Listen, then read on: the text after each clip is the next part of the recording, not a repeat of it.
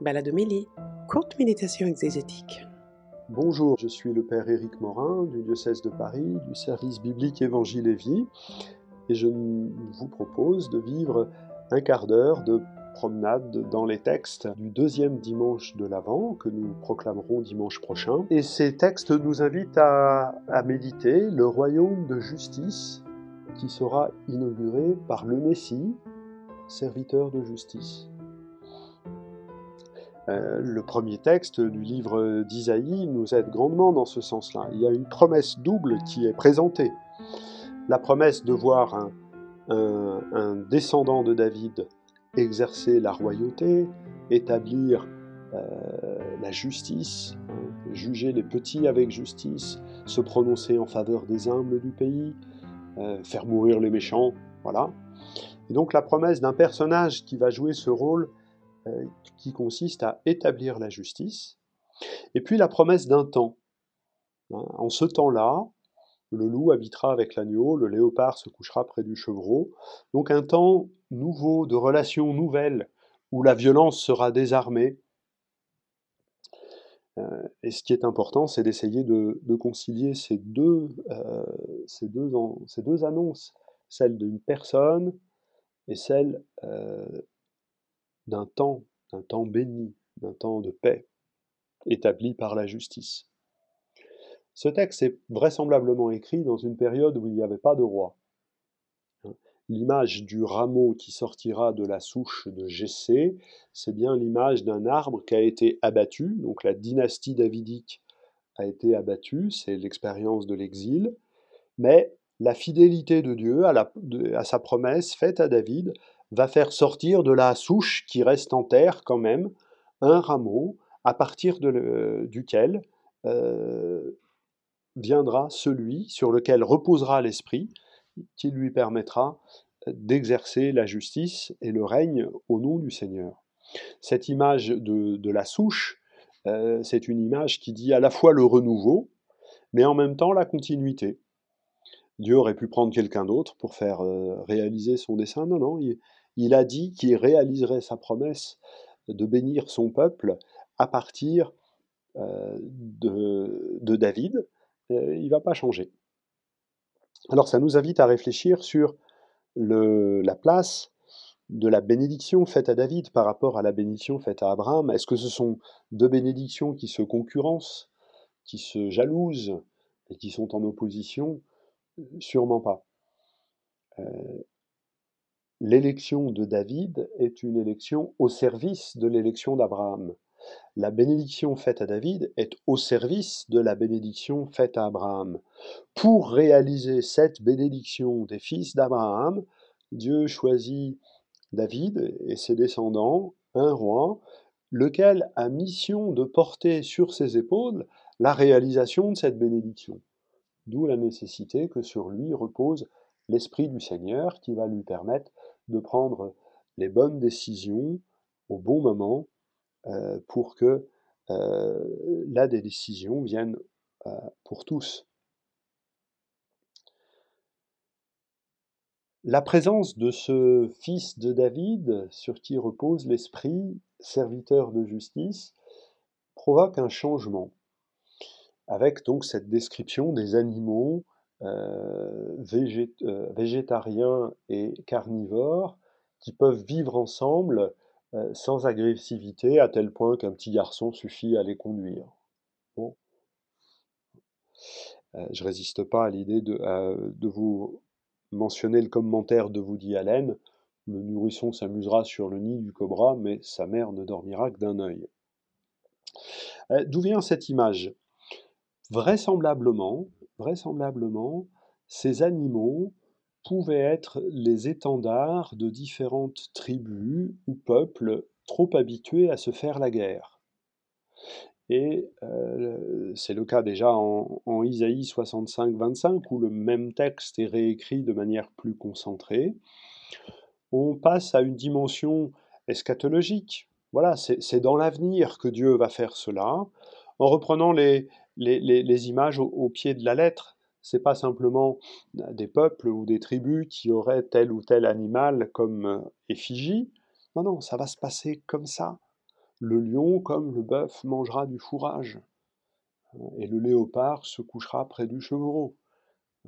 Et donc l'origine du texte peut être celle-là, de, parler d'emblème, mais la volonté euh, du rédacteur, c'est de prendre les images au pied de la lettre, pour bien montrer que la présence du Messie qui fait œuvre de justice euh, vient désarmer la violence. On a un thème, une continuité par rapport euh, à la première lecture de dimanche dernier. Qu'est-ce qui va opérer cela?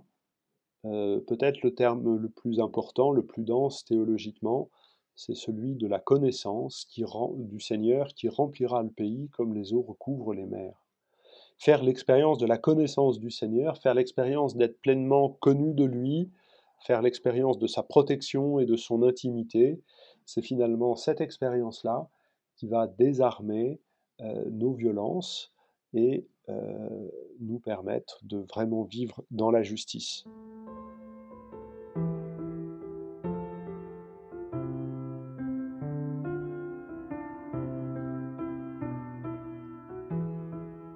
Lettre aux Romains, euh, dans la deuxième lecture, nous invite toujours à nous focaliser sur le Christ qui s'est fait serviteur des Juifs en raison de la fidélité de Dieu euh, pour réaliser les promesses faites au Père, et par lui, les nations peuvent rendre grâce, gloire à Dieu, comme le dit l'Écriture. Alors ce texte est une des nombreuses conclusions de la lettre aux Romains. Quand vous lisez la lettre aux Romains de manière continue, à partir du chapitre 15, euh, vous avez l'impression que euh, un paragraphe sur quatre est un paragraphe de conclusion. Bon, voilà, ça c'est un autre discours qui, n'a pas lieu ici, mais on a le sentiment que, que Paul pose son discours sur quelque chose d'important, comme on le fait dans une conclusion. Et là, il veut euh, montrer le rôle du Seigneur Jésus non seulement à l'égard des Juifs, mais également à l'égard des nations païennes. Euh, c'est l'affirmation de l'universalité du Messie qui était déjà présente dans la prophétie d'Isaïe, puisque c'est toutes les nations qui vont être submergées par la connaissance du Seigneur. Alors reprenons, Messie serviteur des Juifs, Messie qui est venu renouveler son peuple dans l'alliance. Par exemple, dans l'Évangile selon Matthieu, au chapitre 10, Jésus dit à ses disciples, N'allez pas vers les païens ni les samaritains, allez vers les brebis perdues de la maison d'Israël. Il confie sa propre mission à ses disciples et il leur dit de s'occuper d'Israël. Il y a quelques passages, et, la communauté les a conservés, où Jésus va en dehors des frontières d'Israël, mais finalement ils sont peu nombreux, Jésus prend soin de son peuple. Jésus, et c'est le sens de la parole sur la coupe, verse son sang pour renouveler Israël dans l'alliance. Et ce faisant, il permet à Israël d'accomplir sa mission, à savoir, comme le dit Isaïe dans un autre texte, d'être la lumière des nations, et comme le dit le texte, de pouvoir rendre gloire à Dieu. Euh, c'est parce que Israël a été renouvelé dans l'alliance qu'il a pu nous faire entendre, à nous, chrétiens d'origine païenne, l'évangile. C'est là une des missions précises du Messie. Le Messie est celui qui a pour mission de faire passer la bénédiction d'Israël aux nations, aux païens. Vous avez un petit épisode significatif pour cela. Euh, une fois que le roi Salomon, dans le livre des rois, a fini de mettre en place son royaume, a fini de mettre en place l'administration, a fini de mettre en place le temple, surtout qu'il est inauguré, que le culte est rentré, le premier épisode qui se passe, c'est la venue de la reine de Saba. Première chose, c'est qu'une reine païenne vient voir la sagesse et la puissance du Messie. Euh, Messie, dans la lettre euh, aux Corinthiens, euh, est défini comme étant celui qui est la puissance et la sagesse de Dieu.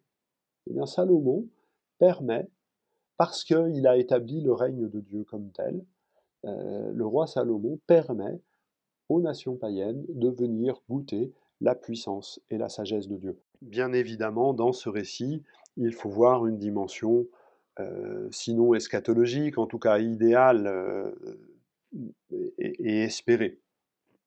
Ici, dans la lettre euh, aux Romains, on a vraiment ce schéma écrit de manière très précise. Le Christ, serviteur des Juifs, pour réaliser la fidélité de Dieu, réaliser les promesses, et une fois que les promesses sont réalisées, elles peuvent pleinement se réaliser. La promesse faite au Père, je te bénirai qui te bénira, en toi seront bénies toutes les familles de la terre, dit Dieu à Abraham. Eh bien voilà, grâce au Christ, euh, toutes les familles de la terre peuvent bénir Dieu euh, et participer ainsi et recevoir ainsi les bienfaits euh, de la louange, de la bénédiction, pardon, et participer à la louange. Dans l'Évangile, au chapitre 3 selon Matthieu, on a le portrait de Jean le Baptiste et la description de son ministère. Et la question qui est posée dans la prédication de, Jean-Baptiste, c'est la question de savoir qui est fils d'Abraham, justement. Je te bénirai, toi et ta descendance. qui est fils d'Abraham? Et donc, qui permettra de faire ce passage euh, de la bénédiction aux nations? Il y avait plusieurs hypothèses. Euh, l'hypothèse des Sadducéens, qui était pour eux pas du tout une hypothèse, mais une certitude. La, doctrine des Sadducéens, c'est que pour être fils d'Abraham, il faut montrer ses papiers et son arbre généalogique. On est fils d'Abraham de père en fils. Et pourquoi cela? Parce que le peuple de Dieu, le peuple d'Israël est un peuple sacerdotal, hein, Exode 19.6, et donc, et donc euh, le sacerdoce se transmet dans l'Antiquité, dans la famille, de père en fils, et donc c'est en étant fils d'Abraham qu'on hérite de cette vocation sacerdotale, à savoir tenir en présence de Dieu, c'est en étant fils d'Abraham que l'on hérite de cette vocation à être en présence de Dieu pour bénir et recevoir la bénédiction, pour intercéder et supplier. Ça, c'était une théologie. Les pharisiens avaient une théologie plus, plus libérale en disant Ouais, enfin, s'il y a des trous dans l'arbre généalogique, c'est pas très grave. Ce qui compte, c'est d'être circoncis et de pratiquer les commandements. Jean-Baptiste offre une réflexion, une troisième piste pour dire euh, euh, Qu'est-ce que c'est qu'un fils d'Abraham? Euh, Un arbre qui porte de bons fruits. Et l'image peut être comprise dans le cadre de la prédication de, Jean-Baptiste, euh, des fruits de justice. Euh, un fils d'Abraham, c'est quelqu'un qui va faire des œuvres de justice. Voilà. Pour se préparer à la venue du règne, la singularité de Jean-Baptiste, c'est d'annoncer un royaume de justice et donc de faire des œuvres de justice. Pour cela, eh bien, il annonce ce Messie serviteur de justice. Celui qui vient derrière moi, c'est une expression qui veut dire parmi mes disciples, hein, le disciple est celui qui va derrière son maître, donc parmi des disciples, il y en a un qui est plus fort que moi, hein, euh, et il va faire œuvre de justice, hein. il va nettoyer l'air à blé, il va euh, voilà, brûler la, la paille et la balle. Voilà. Donc là, Jean-Baptiste a vraiment cette conception-là. On verra la semaine prochaine que c'est parfois en tension et qu'il va se faire un peu, un laisser un peu dérouter par l'œuvre de Jésus. Il est sûrement bon de, s'arrêter aussi sur euh, la description qui est faite de Jean, hein, avec son vêtement en poil de chameau, sa ceinture de cuir autour des reins, il s'agit du portrait qui est fait du prophète Élie au deuxième livre des rois, au chapitre 1. Voilà, voilà comment se reconnaît le prophète Élie. Et la tradition juive, depuis Malachie 3.21, attend le retour d'Élie. Et Élie reviendra pour amener le cœur des pères vers les fils, selon l'expression de Malachie, reprise par Luc euh, dans l'annonce de la naissance de Jean-Baptiste par l'ange Gabriel à Zacharie, mais aussi dans la tradition juive, il viendra pour oindre le Messie. Le Messie, c'est celui qui a reçu l'onction, la force de Dieu, qui va justement lui permettre d'être investi de l'Esprit de Dieu, de la force, de la sagesse de Dieu. Il faut bien qu'il y ait quelqu'un qui lui donne l'onction. C'est le rôle d'Élie de venir donner l'onction. Intéressant de se rappeler à ce moment-là que le baptême de Jésus au baptême de Jésus, c'est l'Esprit qui donne l'onction à Jésus. Le schéma est, repris, mais, mais fonctionne de manière un peu différente. En tout cas, Jésus est le disciple de ce Jean. Il vient euh, apprendre à l'école de Jean l'espérance de son peuple. Il vient apprendre à l'école de Jean le désir de justice de son peuple. Il vient épouser l'espérance de son peuple pour que par sa présence, le peuple puisse reconnaître en lui notre espérance.